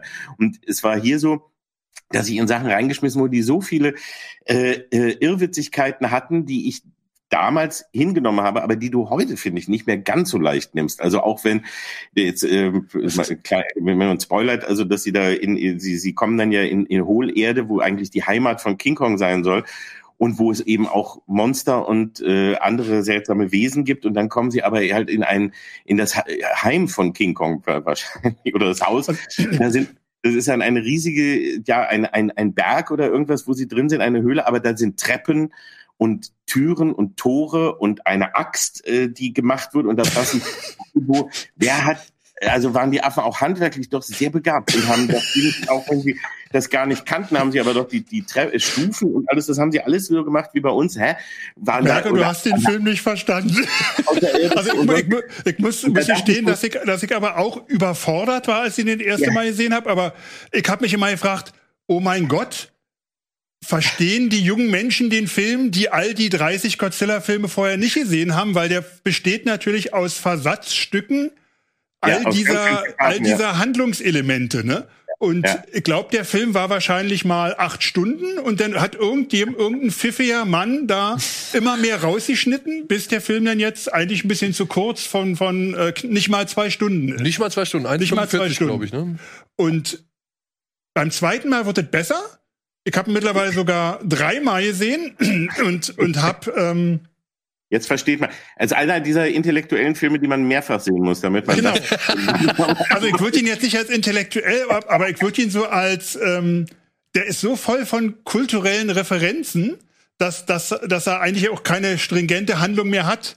Und die, ja. die Figuren haben natürlich auch keine Zeit, sich zu entwickeln. Die sind eigentlich Ringrichter, Stichwortgeber. Und also man muss Story-Entwickler so ein bisschen, ne? Also es gibt ja schon die ein oder andere, sag ich mal, ähm, naja, eh, wie soll man sagen, die ein oder andere Motivation, die ja von den Menschen auskommt, so, ne? Wie zum ja, Beispiel ja. Kong eben in die Arktis zu bringen, damit er den Eingang da findet oder beziehungsweise den Weg da Selbst das ist ein Verweis auf äh, King Kong Frankensteins Sohn von 67, auch ein japanischer Monsterfilm, absolutes Meisterwerk. Also eigentlich ist je, fast jede Szene aus Godzilla vs. Kong du, also du kann, könntest den, den, den Film zusammensetzen aus japanischen Monsterfilmen und würdest ihn so wieder hinkriegen. Er würde nicht mehr Sinn machen dadurch, aber ich glaube, das ist eben die Schwierigkeit in diesem selbstreferenziellen äh, Fantasy-Kino heutzutage, dass ja. man schon extrem nerdig oder, oder beflissen sein muss, um das so hinzunehmen oder wie Olli nicht mehr zu hinterfragen. Ich hinterfrage das nicht mehr. Ich auch. Hohlerde, wunderbar. Jules Verne, here I come. Ich bin da dankbar für so ein, also dass jemand diese naive Sichtweise der der 60er, 50er, 60er Jahre noch annimmt und die heute eins zu eins überträgt, ohne das großartig aufzumotzen. Ne? Ja. Aber, Aber das ist Ende ja auch nicht. Ist dann manchmal auch, weil du die Länge gesagt hast, nur äh, oft auch das Problem, was man dann immer wieder merkt, wenn dann echt, äh, das ist gut möglich, dass es da ja noch irgendwelche Handlungselemente gab, aber das ist ja auch immer ein Problem von vielen Filmen. Auch wenn man Filme kürzt, werden sie manchmal dadurch länger. Also das heißt, sie sind. Man, es, es wird so gekürzt, dass man nichts mehr versteht und dass man deswegen dann das Empfinden hat, dass es unglaublich lang und langweilig oder zäh ist, weil man überhaupt nicht mehr äh, hinterherkommt bei den Sachen und manchmal hätten dann einfach ein paar Minuten mehr, die einen da äh, das verstehen lassen oder vielleicht eine, eine Art Empathie für die eine oder andere Figur erwecken lässt oder so, dann doch äh, geholfen. Ne? Aber hattest das, du das Problem jetzt bei dem neuen Film? Weil ich, ich muss sagen, also wenn, wenn schon nach zwei Minuten, wenn King Kong da durch diesen Wasserfall guckt und da das kleine taubstumme Mädchen ist und die Affenfigur hochhält, ich krieg eine Gänsehaut. Ehrlich? Ja, weil ich die Geschichte, das, das ist mir sofort alles klar. Ich brauche diese Figurenexposition nicht mehr. Das habe ich doch schon 20.000 Mal gesehen. Ich verstehe das so, ich krieg ja, guckt, seht euch das an. Bei dieser, ich, ich, ich finde das so schön, der, der Ton wird, der, der Ton geht aus, weil die ist taubstumm und dann macht so, boom, Brumm. Ja. Und King Kong beugt sich runter. Also wie gesagt, nach drei, vier Minuten habe ich schon innerlich geschrien, der beste Film der Welt. es, ging mir, es ging mir ähnlich, dass ich nach den ersten Minuten dachte, boah, richtig geil. Und die machen das auch, machen es auch richtig, weil eben genau dieser Anfang, der erzählt in wenigen in wenigen Momenten äh, das, was du eigentlich nur wissen musst. Und es war auch sehr schön, also das fand ich auch sehr ironisch gemacht, wie King Kong eben aufwacht und sein, sein Morgenritual zu so einem schönen alten amerikanischen äh, äh Schlager, so, so ein äh, Country-Song oder was es war, ich weiß jetzt gar nicht mehr genau. Aber es war jedenfalls wunderbar und das war, das, das war ein schönes äh, Feeling, was dabei rumkam. Aber dann, sobald als die anderen Figuren und die anderen Menschen auftauchten und die Geschichte dann äh, ja, also ich, ich, hatte, ich hatte keinen mehr, dem, der, der mir irgendwie wirklich äh, wichtig war, der mich echt irgendwie interessiert hat. Also am Anfang noch, die, die Expositionen sind immer so da, egal ob es dieser Podcaster ist, ob es der, eben der Wissenschaftler ist, ob es das Mädchen mit, mit der Mutter ist und so weiter, oder eben auch aus dem letzten Film das Mädchen, was sich da äh, wieder drum kümmert, die, die kamen alle und dann wird mit denen irgendwie nichts mehr gemacht und ich fand diesen, diesen, wie gesagt, den Menschenteil, der hat mich bei diesem Teil äh, überhaupt gar nicht mitgenommen. Und die Fights fand ich großartig. Und anders, also zum Beispiel, wo ich, wo, wo ich äh, bei mir so war, dass ich dem, dem Film einfach sauber folgen konnte, war dabei im äh, äh, Vergleich äh, Skull Island, äh, der, der King Kong-Film, weil das war so, wo ich sagte, okay, das nehme ich jetzt hin. Die sind auf der Insel. Ich habe die alle kennengelernt. Die, die müssen dort überleben. Und da lerne ich ganz viele tolle neue Sachen kennen und äh, ich lasse mich einfach auf diese Spannungsgeschichte ein, wer überlebt, wie schaffen sie es, da, ähm, da irgendwie äh, zu entkommen oder eben auch nicht. Das war dann eine, ein, eine einfache äh, Erzählung, wo ich das auch alles einfach so akzeptiert habe. Und hier war es mir einfach zu viel, weil mir an jeder Ecke mir so viele Fragen kamen. Also bei jedem Bild habe ich mir nur Fragen gestellt und dachte, also ihr müsst mir heute wenigstens so ein oder andere Mal behaupten, also wie, oder es irgendwie ein bisschen, bisschen klarer behaupten oder selbst nur in, in diesen behaupteten Dingen wie der Erde, dieser, mit dieser Hohlerde, ähm, drehte sich auch die, äh, alles was vorher gesagt wurde, wurde in der nächsten Sekunde fast wieder, wieder ad absurdum geführt. Ich konnte da irgendwie nicht mehr folgen und dann hat mir das deswegen irgendwie keinen Spaß mehr gemacht. Da war ich da irgendwie ein wenig, wenig raus und es war, ging mir wie früher, ich wartete nur auf dachte, hoffentlich kommen gleich wieder Kong und Godzilla, die will ich sehen. Aber Weil das ist ja eigentlich fast immer so, ne? Es gibt ja, ja kaum, kaum Menschenszenen, möchte man fast das sagen. Das möchte ich halt, das möchte ich auch sagen, weil was ich finde, die anderen Filme, ich meine, wir erinnern uns an hier den, das, den, den Neustart, ja, des Monsterverse oder beziehungsweise den überhaupt Start von Mr. Edwards. Der hat ja sehr viel auf Menschen Wert gelegt und auch sich sehr viel Zeit gelassen, bis Godzilla ja. überhaupt erstmal in Erscheinung getreten ist. Dann hast du den King of the Monsters, den ich persönlich noch ein bisschen mehr mag, weil ich finde, bei King of the Monsters ist noch ein bisschen mehr Ehrerbietung für Godzilla vorhanden. So mhm. der der der Film. Ähm, ja, der neue Film ist eher auf der Seite von King Kong. Genau, der, der neue Film ist meiner Ansicht nach mehr ein Kong-Film. Mhm. Ja, was ich auch in Ordnung finde. Ja. Was ich wirklich in Ordnung finde, weil wir hatten erst Skull Island, so, also wir hatten nur bisher Skull Island. King Kong, äh, Godzilla ja. hatte halt seine beiden anderen Filme schon. Dass Kong vs. Godzilla jetzt mehr so ein Kong-Film ist, finde ich, finde ich legitim, denn ich finde, ja. sie schaffen einen schönen Kompromiss mit dem Duell. Das muss ich sagen. Das fand ich sehr schön gelöst. Klar kommt dann jetzt eben noch mal was anderes hinzu, damit man halt auch beide Parteien glücklich nach Hause schickt. Aber ich finde, wenn ein Film, der Godzilla vs. Kong heißt, daherkommt und es schafft, mir halt den Affen nochmal halbwegs sympathisch zu machen in einer Serie, in der ich eigentlich auf jeden Fall auf der Seite von Godzilla bin. Ich weiß nicht, wie es euch geht, so wo ihr eure Präferenzen habt, aber. Wo, wo man auch denkt, naja, Godzilla hat seinen atomaren Strahl King Kong ja, die kacken, ne? Genau. Da, da kann ja einer, was soll da passieren? Aber ich die, die machen das schon richtig und vielleicht muss man auch noch mal dazu sagen, dass ja äh, diese Tagline, die auf dem Plakat steht, im, im, im, im amerikanischen ist dann One, will, fall. und ich weiß nicht, wie ist es in Deutsch, einer wird gewinnen oder mit Hans-Joachim Kuhlenkamp. also die, diese Notwendigkeit, einen Gewinner auszurufen, resultiert ja aus der Frustration von dem Film von 1962, wo es eben keinen Ein Sieger gab, gibt. Ja. Und das war damals eben so, weil es ja ein japanischer Monsterfilm war mit dem japanischen Wappentier Godzilla und dem amerikanischen Wappentier King Kong, der mit amerikanischem Geld kofinanziert wurde, wo sozusagen zwei, sagen wir es mal, äh, politisch angespannte Nationen in Form von Monstern aufeinander eindreschen und dabei irgendwie eine recht zwanglose Komödie rausgekommen ist. Das ist ja ein Familienfilm. Das ist, das ist tatsächlich eine Komödie. Und äh, damals, ja, King Kong schwimmt weg, Godzilla schwimmt weg und äh, irgendwie, ja, alle waren frustriert damals. sich genau. darüber, streitet Genau. man sich darüber, wer gewonnen hat. Genau. Und eine Zeit lang, es gab, es gab damals ja dieses Fan-Magazin Famous Monsters of Filmland. Und die haben damals geschrieben, dass in der amerikanischen Version King Kong gewinnt, in, in der japanischen Godzilla. Aber das stimmte nicht, das war eine Ente. Oder sie haben es ihm falsch erklärt, bevor er den Film gesehen hatte. Jedenfalls war das so ein Mythos, der so ewig da ist. Von daher finde ich, dieser Kniff, der da jetzt drin ist, den wir auch nicht spoilern wollen, dass im Grunde weiß jeder, dass King, oder dass Godzilla äh, dominieren wird, aber King Kongs Ehre wird gerettet und ohne King Kong würde Godzilla auch nicht sauber aus der Nummer rauskommen. Das ist eigentlich, Finde ich, finde hätte ich ich, mir nicht besser aussuchen. Ja, also ausdenken ich- können. muss ich auch sagen. ein, ein, ein typischer Buddy-Movie, ne? Also Genau. so, Ja, der Beginn einer großen Freundschaft ist eigentlich, Genau, also richtig. Die sie irg- eigentlich erstmal so auf die Glocke hauen und dann aber ja doch auch Kumpels werden. Irgendwie, Ja. also jedenfalls so ein bisschen, so dass das äh, für, für einen neuen Teil ist jedenfalls schon mal was hingelegt, dass man so weiß, ach ja, komm, jetzt können sie auch mal wieder aufeinandertreffen, ohne sich gleich äh, an die Glocke zu hauen. Ähm, das fand ich auch sehr schön. Und bei dem, bei dem alten King Kong Godzilla war, war es ja auch in den 60ern so, dass das äh, ja so ein bisschen, glaube ich, damals auch der Gedanke war, Godzilla, äh, King Kong mehr zu fördern, weil Godzilla war ja nach dem zweiten Film eher nicht mehr so populär und man dachte sich, okay, dann holen wir jetzt King Kong dazu. Und das war es ja auch mehr so, dass King Kong eigentlich im Vordergrund stand und eigentlich der, der Gute war, der gegen Godzilla helfen sollte.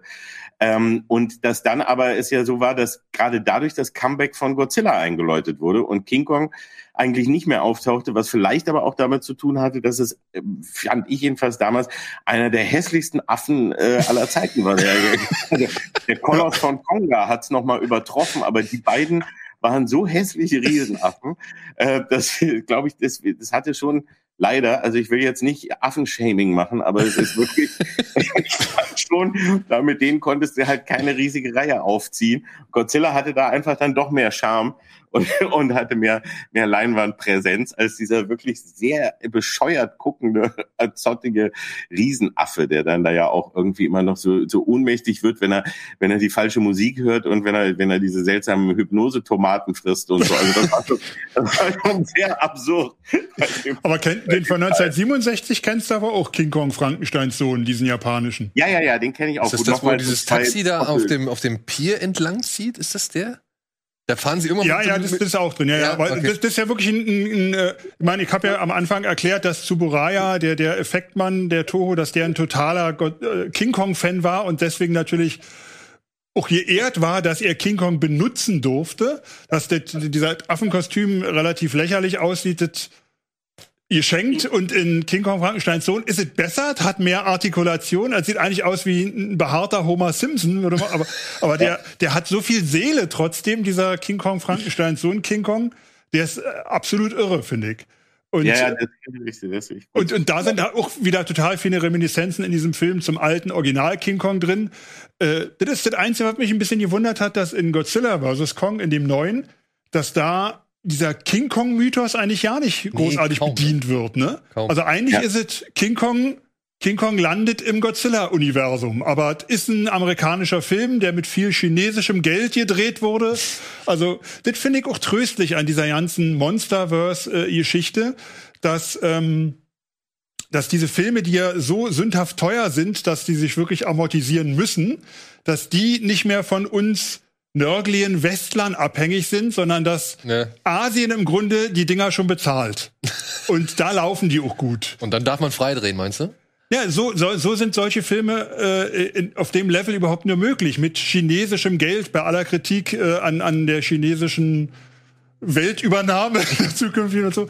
Aber hier ist es so, dass äh, äh, Godzilla vs. Kong, der ja ein Jahr lang in der Corona-Warteschleife lag, dass der einfach mal als in, in Asien, in, in, in China die, die Pandemiezahlen einigermaßen okay waren, haben die den da gestartet und der hat da richtig Reingehauen. richtig, richtig ringehauen. Und damit ist, hat sich das schon gerechnet. Weil ich hatte schon ein bisschen Angst, dass das jetzt der letzte Film ist.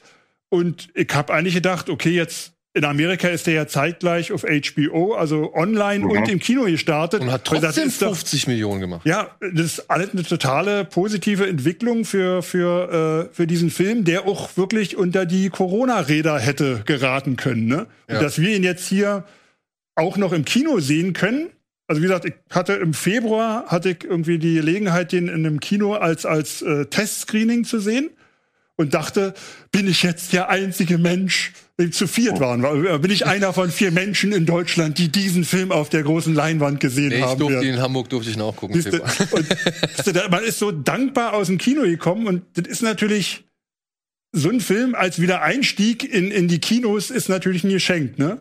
Also Ja, und irgendwie einen man Godard-Film auch- hätte ich mir jetzt nicht gewünscht als Wiedereinstieg ins, ins Ja, nee, das, das muss man auch sagen, das ist auch wirklich ein Film, wofür man, wenn ins Kino gehen sollte. Also weil das äh, eben einer ist, der von den von den Bildern und auch vom Sound lebt. Und du hast ja, Ja. gerade auch äh, als Beispiel gesagt am Anfang, wo eben dann der, der gewaltige Sound dann wieder gedämpft wird und dann eben nur so, so äh, ganz unterschwellig äh, da ist und es gleichzeitig dann wieder, wieder richtig knallt und man, das muss man sehen auf der, auf der großen Leinwand, auch wenn wirklich am Ende ja Hongkong von beiden fast äh, äh, komplett zerlegt wird.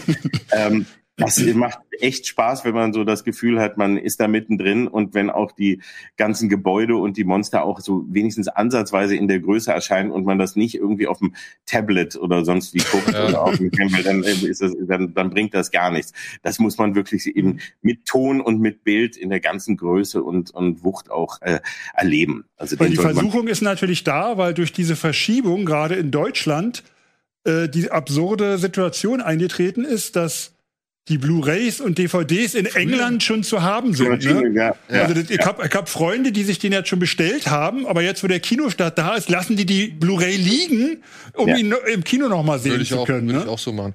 Wenn ihr jetzt, ich weiß, es fällt euch schwer, aber wir sind schon, wir haben schon ziemlich gut geredet. Es fällt euch bestimmt schwer, aber trotzdem würde ich euch einmal bitten, wenn ihr jetzt Godzilla vs. Kong in einem Satz zusammenfassen müsstet. Nee, ihr müsst es jetzt mal. Hm? Was würdet ihr sagen? Was sagt ihr? In einem Satz, Olli, komm.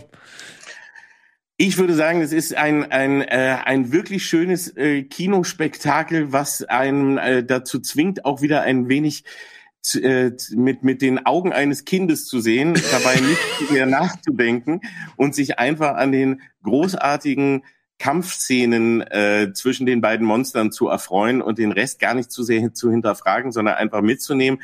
Aber das, was, was der Titel verspricht, nämlich äh, Godzilla versus Kong, das beide, also das taucht auf und das wird auch zu 100 Prozent bedient. Und der Rest, die Rahmenhandlung, wie früher, einfach mal ein bisschen, ja, die muss man halt so mit ertragen für äh, zwischendurch. Und dann sollte man sich einfach äh, fallen lassen und zuschauen, wie wirklich die zwei größten Filmmonster aller Zeiten hier mal eine echt richtig geile Bühne äh, äh, geboten bekommen. Also ich habe da hätte früher da von mir sowas nie träumen lassen, dass ich das mal sehen darf. Und heute sitze ich hier und mecker zum Teil darüber. Jörg, ich hoffe, du schaffst Ja. es ein bisschen kürzer als Herr Kalkove. ja, ja, nicht Ja, ich wie kann- kann- kann dir- kann, kann, kann, dir, kann, kann Oliver nur, nur beipflichten, weil es ist wirklich äh, gigantisches Überwältigungskino, möchte ich es mal, mal nennen, wo, wo der Filmtitel wirklich Programm ist. Die Protagonisten sind zwei Monster und nicht die komischen Menschen, die auch mitspielen. die, auch spielen. die halt am Rand, die nimmt man halt so mit. Genau. Ja. Aber jetzt, da ich ja euch beiden Experten hier habe, würde ich trotzdem noch einmal gerne zum Schluss so wissen wollen, was sind denn eurer Meinung nach, wo wir jetzt schon, wir haben ja jetzt herausgestellt, dass die Handlung des neuen Films Banan ist, aber tatsächlich irgendwie im Geiste eben der Bananität der alten Filme, ja, und ohne vielleicht einen politischen Subtext zu haben. Das Ja. wird man vielleicht in 10, 20, 30 Jahren, wird man das vielleicht sogar noch mal anders sehen.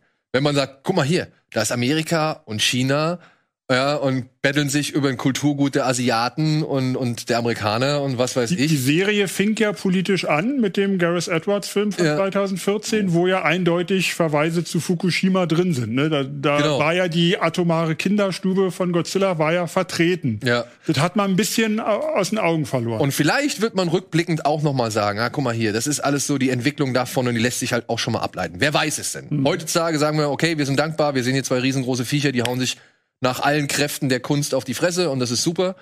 Aber wenn ihr jetzt so mal eure, also eine Story rausnehmen müsstet aus diesen alten Filmen, wo würdet ihr sagen, das war mal wirklich ein echt geiles Ding. Also so quatschig oder so abseitig oder so übertrieben das auch war, aber das war eine richtig gute, durchdachte Story.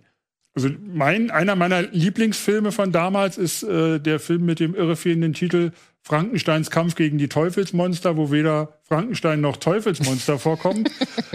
Der englische Titel trifft es eher Godzilla vs. the Smog Monster. Ah. Da heißt er als ein Umweltverschmutzungsmonster 1971 gedreht. Japan hat wirklich viel gesaut, viel gedreckt. Ja. Er spielt auch nur in Industrielandschaften.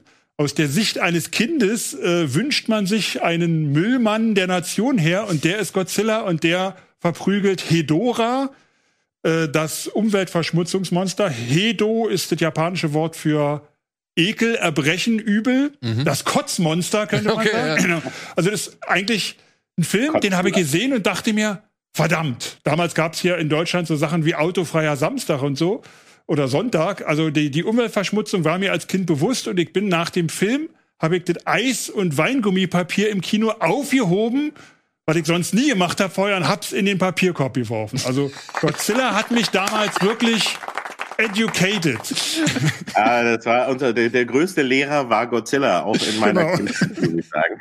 Nee, und äh, ganz lustig, weil ich, ich erinnere mich auch an den Film, dass ich den damals, als ich ihn im Kino gesehen habe, der mich von den ähm, Godzilla-Filmen am meisten äh, beeindruckt hat in der Form, dass er mir auch Angst gemacht hat, weil plötzlich ich hier bei dem echt irgendwie merkte, das hat einen, einen realen Bezug. Und wirklich dieses Thema Umweltverschmutzung war damals gerade sehr ähm, im, im Gespräch überall und äh, man, man fing da gerade an, sich überhaupt erstmal damit auseinanderzusetzen, weil vorher fand das gar nicht statt. Also das war ein, ein damals neues Thema mehr oder weniger.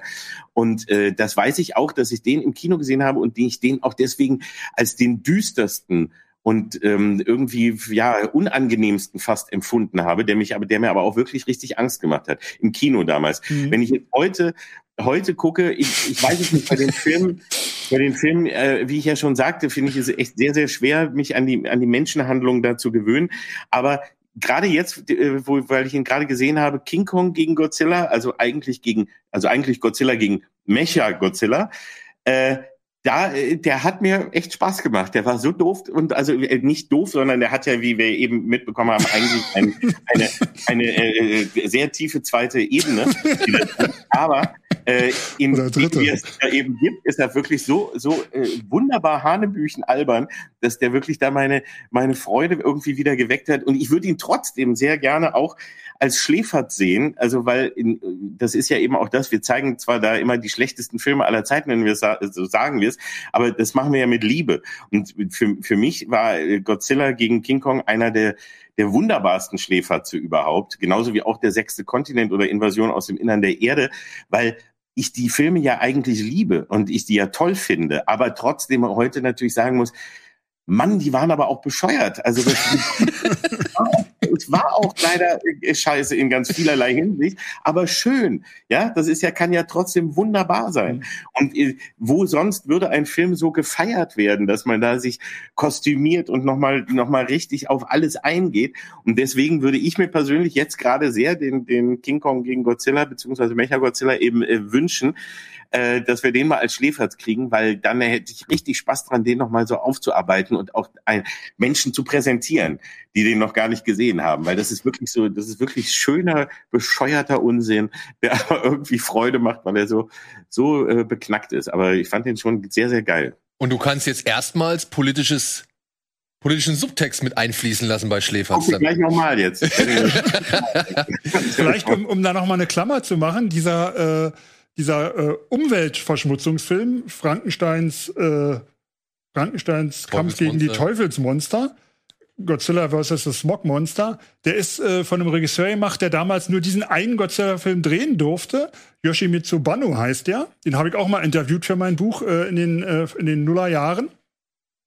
Der ist übrigens der Mann, der der japanische Produzent von dem ersten Monsterverse Godzilla war und der bis heute, also selbst bei Godzilla vs. Kong, trotzdem er schon verstorben ist, als Executive Producer aus, von, von der Toho mit drunter steht. Also dieser Mann hat äh, viel hinterlassen, weil der schon immer damals gesagt hat, Godzilla muss nach Amerika und das muss größer und so. Und der ist jetzt seit ein paar Jahren tot und die letzten beiden Filme hat er schon ja nicht mehr gesehen, aber er steht immer noch mit drin, weil er an der Entwicklung beteiligt war. Das ist äh, eine tröstliche Sache. Ja, auf jeden Fall. Ähm, was wollte ich jetzt? Ich habe noch eine Sache gehabt. Ist das dann auch ähm, der der der Franken der der Godzilla versus Mecha Godzilla? Ist das der, wo am Anfang so getan wird, als wäre Mecha Godzilla? Das ist Genau, der, ne? da ist Mecha Godzilla ist vorher hat Äh, vorher noch diesen äh, diesen, diesen Godzilla diesen, diesen Godzilla Anzug an Ja. und dann sieht er irgendwann so aus. Ja, mit den Raketen in den Fingern und so. Genau, genau, genau. Da hatte ich ja so ein Und bisschen cool, wenn. Außerirdische, wenn Außerirdische nicht nur ein, ein äh, Monster aus Metall nachbauen, sondern auch noch das den Gummikostüm, das Gummi- Und sehr, sehr cool, muss ich echt sagen. Ja. Hat mir, hat mir gefallen. Okay, würdet ihr auch sagen, das sind eure jeweiligen Lieblings-Godzilla-Filme oder sind die einfach nur von der Story her, sag ich mal, die, die halt am besten aufgehen? Naja, von der, von der Also Story her gehen die ja auch nur rudiment, schön rudimentär auf. Aber äh, Also der Godzilla vs. das Smogmonster galt lange Jahre als schlechtester Godzilla-Film und ich hatte immer viel Mühe, den zu verteidigen. Mittlerweile sind die Leute, die ihn damals schlecht fanden oder die Leute, die damals Kinder waren, wie ich in einem Alter, wo sie selbst Filmkritiker sind und da findet dann so eine Aufarbeitung statt. Also da kann man sich schwer entscheiden. Ich glaube, die Lieblings-Godzilla-Filme sind immer die, die mit einer emotionalen, Ja. mit einer persönlichen Geschichte verbunden sind. Ne? Und es Ja. gibt zum Beispiel auch einen Godzilla-Film, der in Deutsch Befehl aus dem Dunkel hieß. Der lief total selten in, in, damals in den Jugendvorstellungen in Berlin. Und bei einer Vorstellung durfte ich nicht hin, weil ich in Mathe eine 5 geschrieben hatte. Und der lief und lief dann nicht. Das heißt, ich konnte den wirklich dann irgendwann erst als japanische Laserdisc sehen. Und das ist auch ein Film, den ich total liebe, einfach weil ich ihn nie sehen Und, konnte. ja, okay, ja, das ist der heilige Gral. Also es hat oft wenig mit den Filmen zu tun, was man als stimmt, Lieblingsfilm das hat. Ne? weil, das, das kann ich nur unterstützen, weil das ist wirklich so, also ich könnte jetzt nicht einen, mein, meinen Lieblingsfilm sagen, sondern das sind ja eigentlich immer die Erinnerungen, die damit verknüpft sind. Also Frankensteins Monster jagen Godzillas Sohn war mein erster, deswegen ist der mir auch echt im Gedächtnis geblieben. Und äh, äh, King Kong gegen Godzilla, also der Mecha-Godzilla, Äh, aber der, äh, da, da ist immer noch, also ich erinnere mich daran, dass ich als Kind da vor eine ganz schwere, schwierige Wahl gestellt wurde, weil äh, man war ja auch dankbar, wenn irgendwas im Fernsehen lief, ja. Ja. Und ich war elf oder so und ich wusste, äh, und im Kino, und ich musste mich entscheiden und diese, diese unglaublich schwere Wahl, die mich wirklich eine ganze Woche lang beschäftigt hat, was mache ich am Sonntag? Gehe ich ins Kino oder bleibe ich zu Hause? Weil ich musste mich entscheiden zwischen King Kong gegen Godzilla oder im Fernsehen Graf Bobby im Wilden Westen mit Peter Alexander. Da musstest du überlegen. King Kong gegen Godzilla hat natürlich gewonnen, aber damals auch, das so, so, so, so äh, schlimm war die Zeit damals, äh, fand man das noch lustig. Also ich fand, fand das lustig und dachte, oh, Wilder Westen und Peter Alexander ist doch so ein lustiger und da wollte ich wirklich auch den Film sehen. Ich schäme mich heute auch dafür, dass ich überhaupt überlegt habe, aber ich habe, aber das Gute hat ja gewonnen. Ich bin zu King Kong gegen Godzilla, aber ich weiß nicht, wie, wie sehr mich das äh, beschäftigt hat, dass ich es heute noch weiß. Und Aber was ich Das interessant finde, ist, dass dir, dass beide dieser deiner Godzilla-Lieblingsfilme sind von dem gleichen Regisseur, nämlich von dem, der die eigentlich keinen Bock hatte, die Filme zu drehen, Jung Fukuda. Und die Filmmusik ist auch von Masaru Sato, also eigentlich auch nicht dem Godzilla-Komponisten. Du scheinst also eher für die leichteren Südsee-Abenteuer, so wie sie unter Fachmännern genannt Wobei werden. es nicht die, die Südsee-Abenteuer-Variante war, die ich toll fand, aber da waren vor allem auch viele Monster dabei. Das fand ich eben auch. Ja, ja. ja. Die dann ja eben auf der Insel der Monster viele waren. Und ich erinnere mich auch, und jetzt wird es auch ganz peinlich, dass ich auch einen der wirklich im Grunde eher schlechteren, die ich auch, den ich auch lieben würde und schon seit Jahren versuche für Schläferz zu bekommen, ähm, den, den ich aber auch als Kind erschreckenderweise ganz, ganz, ganz toll fand, war äh, King Kong, Dämonen aus dem All. Also der dem Weltall, hm? Ja, Genau, genau. das ist den genau wir der Film davor, gleicher Regisseur, anderer Komponist, aber, aber ansonsten, ja, der ist, Ne? der ist Wahnsinn. Ja, der ist Übrigens, Wahnsinn, weil äh, in dieser neuen Serie, von, äh, von, von der jetzt ja noch oft zu hören sein wird, Godzilla Singular Point bei Netflix, da spielt dieser Roboter Jet Jaguar, Jet Ah. Jaguar heißt der eigentlich, der spielt da wieder mit. Den haben sie von 1973 jetzt in die, Anim in die Animation-Szene Ja, über, geil. rüber gerettet. ja, und war hier, total bescheuert, das muss man auch nur sagen, das war wirklich total bescheuert, aber es war eben damals als äh, als Kind, wo, wo ich eben, wie gesagt, bei Invasion aus dem Innern der Erde Standing Ovations mitgegeben habe, war es hier eben auch, weil da eben richtig viel Monsterkloppe war. Und das war dann eben, King, äh, Godzilla hatte dann plötzlich diesen, diesen Roboter, der auch sich so groß machen konnte, als Kumpel und die beiden haben dann wie in Terence Hill und Bud Spencer Manier die anderen Monster verkloppt, wo dann auch dieser irrsinnige Move von Godzilla ist, dass Auf er den Schwanz. Dass er sich äh, auf seinen eigenen Schwanz legt, ja, und dann äh, so äh, äh, äh, auf dem Schwanz wie eine Düse wumm, äh, äh, nach vorne jagt und mit den Füßen das eine Monster umhaut. Was natürlich komplett bescheuert ist, aber damals Jubelstürme im Kino bei den Kindern mit mir auch hervorgerufen hat, weil das war einfach geil. Also man war mit sehr, mit sehr einfach auch äh, manchmal zu begeistern. Aber den, äh, das ist auch einer trotzdem, der deswegen, äh, wo ich, wo ich irgendwie sehr viel dran denke und den würde ich gerne auch nochmal für Schläferz irgendwann haben, um den nochmal richtig aufzuarbeiten. Das, der hat auf jeden Fall damals viel Spaß gemacht, obwohl er wirklich sehr, sehr bescheuert ist. Ich glaube, die Japaner, ich glaube, das, diese Filme, die man so schwer bekommt, sind in der Regel die, wo die Weltrechte noch in Japan liegen. Mhm. Den, äh, die Rückkehr des King Kong, der alte, der, der, der ist über, über Amerika nach Deutschland gekommen, da, die verkaufen den eher dann mal an so Genau, deswegen kann man da unseriöse auch Formate, sage ich mal. Aber die Japaner findet natürlich, glaube ich, nicht lustig, äh, dass, dass man da, dass man die zweckentfremdet oder Also so. die nehmen schon, ich war ja, ich durfte ja den, den Ich muss auch gestehen, als ich gesehen habe, dass ihr den äh, äh, die Rückkehr des King Kong bei euch habt, ich habe es mir nicht angesehen. Ich, ich wollte, ich konnte, ich, ich kann über sowas nicht lachen, wenn man sich darüber lustig. Ich, finde, ich finde das äh, nicht lustig. Ja, Das, das hatten wir auch, als wir, als wir He-Man, äh, den He-Man-Film äh, gemacht haben, Masters of the Universe Ja. mit Dolph Lundgren, dass sich da ganz, ganz viele He-Man-Fans echt richtig beschwert haben, dass wir hier einen, einen, einen, einen solchen Kultfilm, dass wir uns darüber lustig machen. Aber ich kann es nur noch mal sagen, äh, auch bei den He-Man-Fans, ich kann das ja absolut verstehen, aber man muss ja trotzdem sagen, dass der Film ja trotzdem seine Schwächen hat. Und zwar sehr viele. Ja, also extrem viele, sagen wir es mal so. ich sag mal ähm, so, außer Frank Langella hat er eigentlich kaum eine Ja, Stärke. er hat also kaum Stärken, sagen wir es mal. hier so.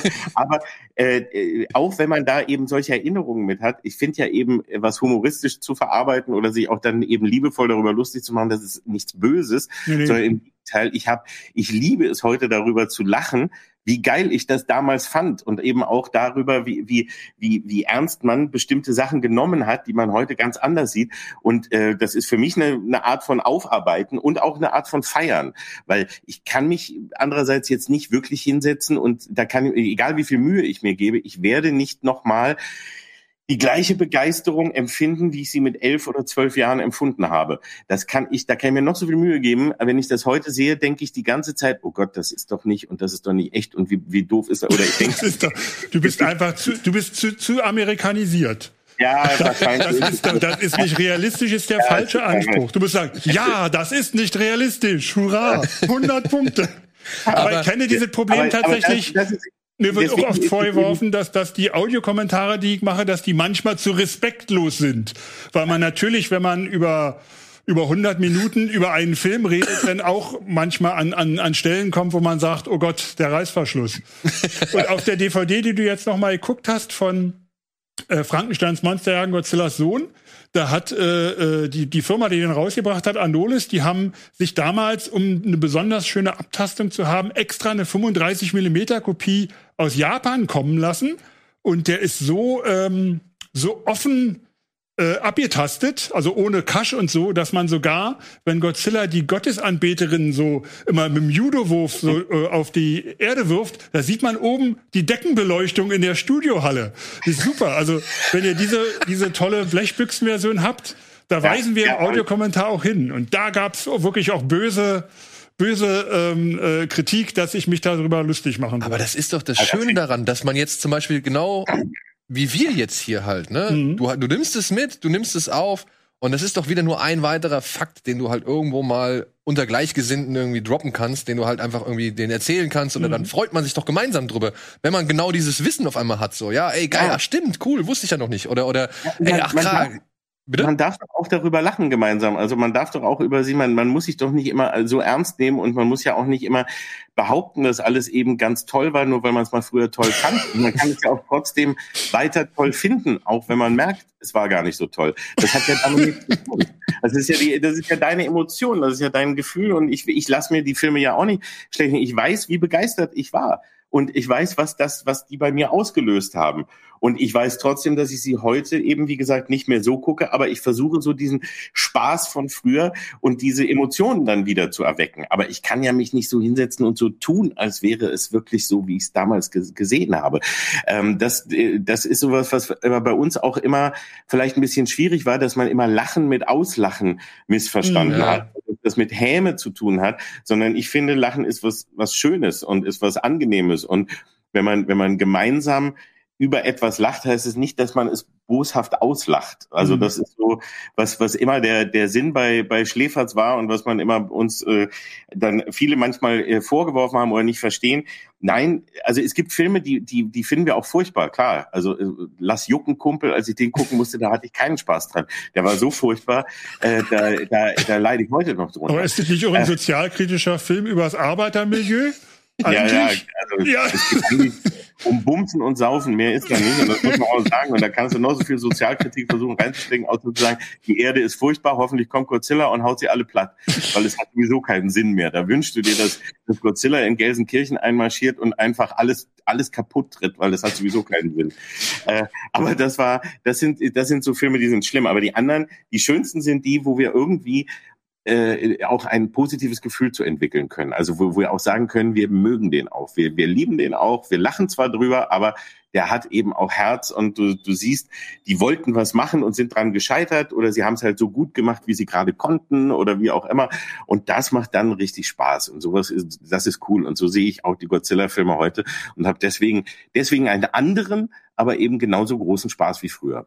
Ja. Also ich hatte so, eine, so, ein, so, ein, so ein Aha-Erlebnis mal, als ich eben auch in, in Vorbereitung für mein Buch und so einfach die Filme mal im Original sehen wollte, in ungekürzten Versionen und so, dass ich die Sachen in Japanisch gucken musste. Und da vergeht einem natürlich vieles Lachen, weil diese deutsche Tonspur, die sehr oft sehr, sehr platt und banal ist, die sind toll, die Synchro-Sachen, aber sie, sie sind ähnlich Weg. wie bei Terence Hill und Bud Spencer damals, die haben immer noch eine Schippe draufgelegt. Ne? Und wenn man diese Filme im japanischen Original guckt, wenn man Glück hat mit irgendwelchen Untertiteln, die man entziffern kann, dann haben die ein, völlig anderes Flair nochmal. Das ist also wirklich äh, nicht zu unterschätzen. Sollte man sich, wenn man heute Blu-rays und DVDs hat, ist das ja, ja kein Ding mehr. Früher auf Super 8 gab's nur die deutsche Hauruck-Synchro, aber diese Originalfassung, ähm, die, die, äh, die sind, die haben schon in sich. Also die sind, man guckt eigentlich einen völlig anderen Film nochmal. Und man kommt ja heutzutage auch viel leichter dran. Ja. Also wenn ich überlege, wo wir früher, bei welchen Chiffren wir früher bestellen mussten, um ja. dann irgendwie mal eine VHS-Kassette nach drei Monaten geliefert zu bekommen. Ja, so, ja. Das äh, war ja zu meiner Zeit sogar ja schon so und oder immer noch so. Und jetzt heutzutage Amazon, irgendwelche Börsen, irgendwelche bestimmten speziellen Anbieterseiten, ja, wie rote Erdbeere man kann, oder was Man kann in Japan direkt die Godzilla-Sachen bestellen. Ja. Man, man muss nicht mehr warten, bis sich jemand erbarmt und in genau, Deutschland rausbringt und ja. ver verhunzt. Ne? Ja. Ihr lieben Freunde, ich, ich, ich, muss, ich muss leider hier an dieser Stelle mal langsam zu einem Ende kommen. Ja, ich könnte jetzt noch echt problemlos mit euch gerne weiter schwadronieren. Wir sind länger als Godzilla vs. Kong. ja, fast. fast. Aber ja, ich bin nicht da, sonst könnten wir uns jetzt noch einen, einen auf die Glocke geben. Dann könnten wir jetzt den, den Kampf nachspielen. Ja, ja, genau, ja das, oh. Deswegen hoffe ich ja, dass wir uns bald demnächst von Angesicht zu Angesicht mal hier begrüßen dürfen. Ähm, Habt ihr noch irgendwas? Was steht bei dir als nächstes an, Jörg? Was ist jetzt dein nächstes großes Ding, was vielleicht rauskommt? Womit willst du gerade noch an den Start gehen? Hast du irgendwas, was du mitgeben kannst noch? Also passend zum Thema ist jetzt wirklich, dass ich in den letzten Zügen von äh, Japan die Monsterinsel, die erweiterte Neuauflage bin, wird im Oktober 21 rauskommen. Und ich sichte gerade diese besagte Godzilla Singular Point Serie dafür und versuche die zu verstehen. Weil ich muss ja was drüber schreiben. Ja, ich bin gespannt. Kannst uns ja gerne mal auf, auf dem Laufen halten. Und bei dir, Olli, steht jetzt auch noch irgendwas Großartiges ja, an, ne? Großes an. Also erstens mal kommt die nächste Schläfertstaffel äh, Ende August. Da ist auch ein wunderbarer Monsterfilm dabei, auf den ich jetzt für alle Monsterfreunde hinweisen äh, möchte, äh, nämlich Angriff der Riesenkralle, ein Klassiker aus den The 50ern. Giant Claw. Ja, das ist ja Wahnsinn. Den, den, der Truthahn. War wunderbar. Und jetzt aber vor allem steht an, am 10. Juli machen wir eine ganz große Schläferz Online Live Party, weil wir haben den hundertsten Schläferz mit drei Engel auf der Todesinsel damals in Berlin im Tempodrom gefeiert mit zweieinhalbtausend Fans äh, und haben live die Folge äh, gespielt mit Gästen und Musik und so weiter. Das können wir leider im Moment ja nicht, weil eben solche Großveranstaltungen noch nicht erlaubt sind. Deswegen haben wir gesagt, wir machen ein Online-Event und ähm, das heißt, wir machen live, wir, wir drehen live im Studio die Folge, haben Überraschungsgäste dabei. Äh, Christian Steifen, Helmut Zerlett und so weiter sind dabei und noch viele, die ich nicht nennen darf. Ähm, und machen, machen dort live die Folge und man kann nicht nur streamen, sondern man kann, wenn man möchte, auch online äh, live dabei sein und äh, sich selber abfilmen. Also das heißt, die Leute können ihr Zimmer dekorieren, was sie bei Schläferz ja eben ganz viel machen, Kostüme anziehen, Cocktails machen und wir zeigen den wahnsinnigen Blaxploitation Klassiker Disco Godfather mit Rudy Ray Moore, wer Oh Dolomite, ja. My Name Dolomite. mit Eddie Murphy gesehen hat auf Netflix oder sonst äh, ist das eine Empfehlung, den sich vorher anzuschauen, weil dann sieht man den Film mit ganz anderen Augen. Und das ist wirklich ein, ein klasse, ein, ein Action-Disco, ähm, Exorzismus-Klassiker. Also da ist alles drin. Drogen, Tanzen, äh, Prügeln, Teufel. Sex, Gewalt, äh, wahnsinnig, wahnsinnig geiler Partyfilm. Und den kann man online mit uns feiern. Äh, Tickets gibt's überall, wo muss man nur gucken, ähm, wo bei Eventim und so weiter, wo man die findet. Und es wird eine richtige große Live-Show. Also so nah und so gut, wie man das momentan halt machen kann. Nächstes Jahr hoffentlich ja wieder, dass wir uns alle begegnen dürfen, aber jetzt momentan nur online und das wird eine, eine Riesenfeier. Schläferz 125, der 125. ist das, den wir da feiern. Ja, da werde ich doch mal live dabei äh, mal reinschauen. Habe ich Ja, auf jeden möchte Fall. ich jedem empfehlen. Also wir, es wird ein, ein geiler Partyabend. Mit Geil. einem wunderschönen Scheißfilm. Also ich muss mal sagen, alle Filme, in denen das Wort Disco vorkommt, sind sehenswert, oder? Ja, auf jeden Fall. Auf jeden Ich würde Fall. jetzt, mir fällt jetzt keiner ein, wo ich das Gegenteil behaupten kann. Und hier sind so geile Disco-Outfits, also das kann ich mir nur mal versprechen. Ne? Also bitte, bitte schaut da schon mal in den Trailer und schneidert euch selber was zusammen für zu Gibt Hause. es, gibt es Plateauschuhe mit Fischen drin? Nein, das haben wir nicht. Nein, aber äh, wir haben wir haben Rollschuh-Disco in Unterwäsche und sowas alles. Aber Okay. sonst war, aber wir, leider nicht. Die Plateauschuhe, das ist natürlich geil. Das haben wir leider nicht. Aber nochmal, um nochmal kurz auf das zurückzukommen. Freunde, ist es nicht schön, wir haben das alle als kleine Kinder äh, kennengelernt und haben diese Echse irgendwo in unser Herz geschlossen und jetzt sitzen wir 20, 30, 40, ich will jetzt nicht zu weit gehen, aber all diese Jahre später dann doch hier. Ja, Ich weiß, bei mir. Guck mal, ich mal gerade hier, welches Monster hier noch gerade gekommen ist. Ein Yeti. Ein Yeti. Chui, bist du's? ja, und wir sitzen nach all dieser Zeit hier und dürfen trotzdem immer noch darüber reden. Und trotzdem uns noch irgendwie darüber auslassen, trotzdem noch Spaß damit haben. Und ich weiß nicht, wie es euch geht, aber ich finde es ich finde es sehr schön. Ein Ich Privileg, sagt man. dass ich eines Tages, dass ich, ich hätte mir, als ich damals mit elf im Kino saß, ja nie träumen lassen, dass ich da nochmal äh, 40 Jahre später wirklich dann nochmal da sitze und darüber reden kann oder dass man sowas äh, halbwegs beruflich oder ne, dann so gar noch irgendwie macht und, und davon erzählt und Leute damit nochmal versucht zu begeistern. Das hätte ich mir natürlich niemals träumen lassen. Das finde ich geil. Was, was kann man Schöneres machen? Eben. Wir sind halt, wir haben da schon ziemliches Glück, finde ich. Und ich kann noch hinzufügen, ich hätte es mir niemals träumen lassen, dass ich mit dem Mann, der mal Nekromantik gemacht hat und der Mann, der Kalkhofes Mattscheibe irgendwie mal so berühmt gemacht hat, dass ich mit den beiden dann hier wirklich in einer Sendung sitze und dann, ja, über eben diese Echse rede, die mich auch so begeistert hat, ja. Also, So viele Kinderträume werden wahr Ja, heute. das ist so ein es ist wirklich Tag. die Folge der Kinderträume. Vor allem Kinderträume mit Nekromantik, ja. Ich, damals mit acht. Ja. Ihr Lieben, ich danke euch viel, vielmals, dass ihr euch die Zeit genommen habt, um uns ja hier mal kurz über diese, über diesen Gott in Echsenform auszulassen. Vielen, vielen Dank für eure Zeit. Vielen, vielen Dank für eure Leidenschaft. Vielen, vielen Dank für das Wissen, das ihr mitgebracht habt. Und ich hoffe, wir sehen uns so schnell es geht in dem einen oder anderen Spezial, in dem einen oder anderen Format wieder. Und ich hoffe da draußen, ihr werdet Spaß haben mit Kong oder Godzilla vs. Kong und dann auch mit allen anderen Variationen, die man sich zu diesen beiden anschauen kann. Und ansonsten auch viel Spaß hier noch mit dem Spezial. Ich hoffe, ihr hattet ihn genauso sehr wie wir. Und dann bis zum nächsten Mal, würde ich sagen, bei irgendeiner anderen Spezialfolge. Ich glaube, ich werde jetzt Olli verhaften. Olli, hättest Ja? du Lust, an einem Bud Spencer und Terence Hill Special mitzumachen? Ja, aber natürlich. Ja? Melde ich mich an. Ja, bin ich dabei. Ja. Alles klar. Ich weiß nicht, wie es um deine Kenntnis da steht. Ich meine, das wird natürlich dann wieder ein harter Talk. Aber da haben wir zwei oder, zwei oder mehr Stunden Zeit. Also da können wir frei reden. Ja, dann kann ich euch Sehr auch ein gut. bisschen mehr reden lassen. Ja, aber da können wir auch noch mal drüber reden. Ne? Aber bei dir muss ich also ich mal... Ich habe die, hab die Sachen tatsächlich auch gesehen, aber irgendwann habe ich gemerkt, Bruce Lee ist stärker als Terence Finn und Bud Spencer zusammen und dann waren sie für mich ab hier. Okay, dann machen wir ein Bruce Lee Special. Aber wir machen auf jeden Fall auch nochmal ein Jörg Buttgereit Special, weil da müssen wir, glaube ich, auch noch über einiges reden. Ihr Lieben, vielen, vielen Dank. Vielen, vielen Dank euch da draußen. Habt Tschüss. ein schönes Wochenende, einen schönen Tag, eine schöne Woche und viel Spaß mit Godzilla vs. Kong. Tschüss.